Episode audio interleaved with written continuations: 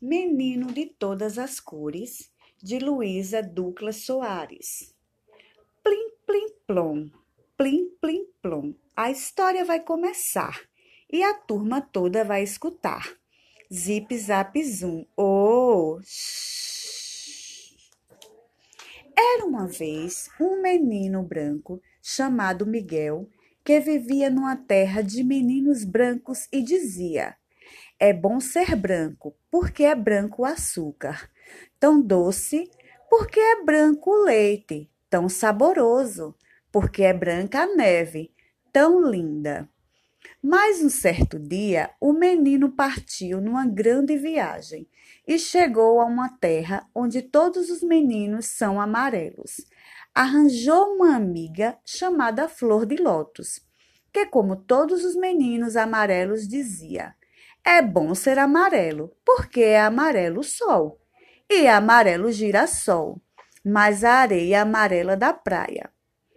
O menino branco meteu-se num barco para continuar a sua viagem e parou numa terra onde todos os meninos são pretos.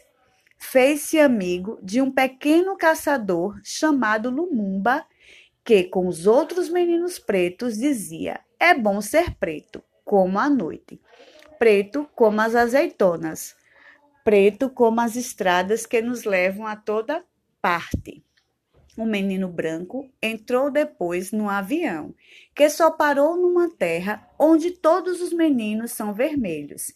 Escolheu para brincar aos índios um menino chamado Pena de Águia.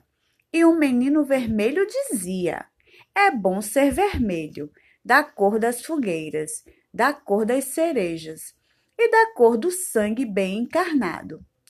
O menino branco foi correndo o mundo até uma terra onde todos os meninos são castanhos. Aí fazia corrida de camelo com um menino chamado Ali Babá, que dizia: É bom ser castanho, como a terra do chão, os troncos das árvores. É tão bom ser castanho como o chocolate. Quando o menino voltou à sua terra de meninos brancos, dizia: É bom ser branco como açúcar, amarelo como o sol, preto como as estradas, vermelho como as fogueiras, castanho da cor do chocolate. Que peninha, que peninha, acabou a historinha. Quem gostou, bata palminhas.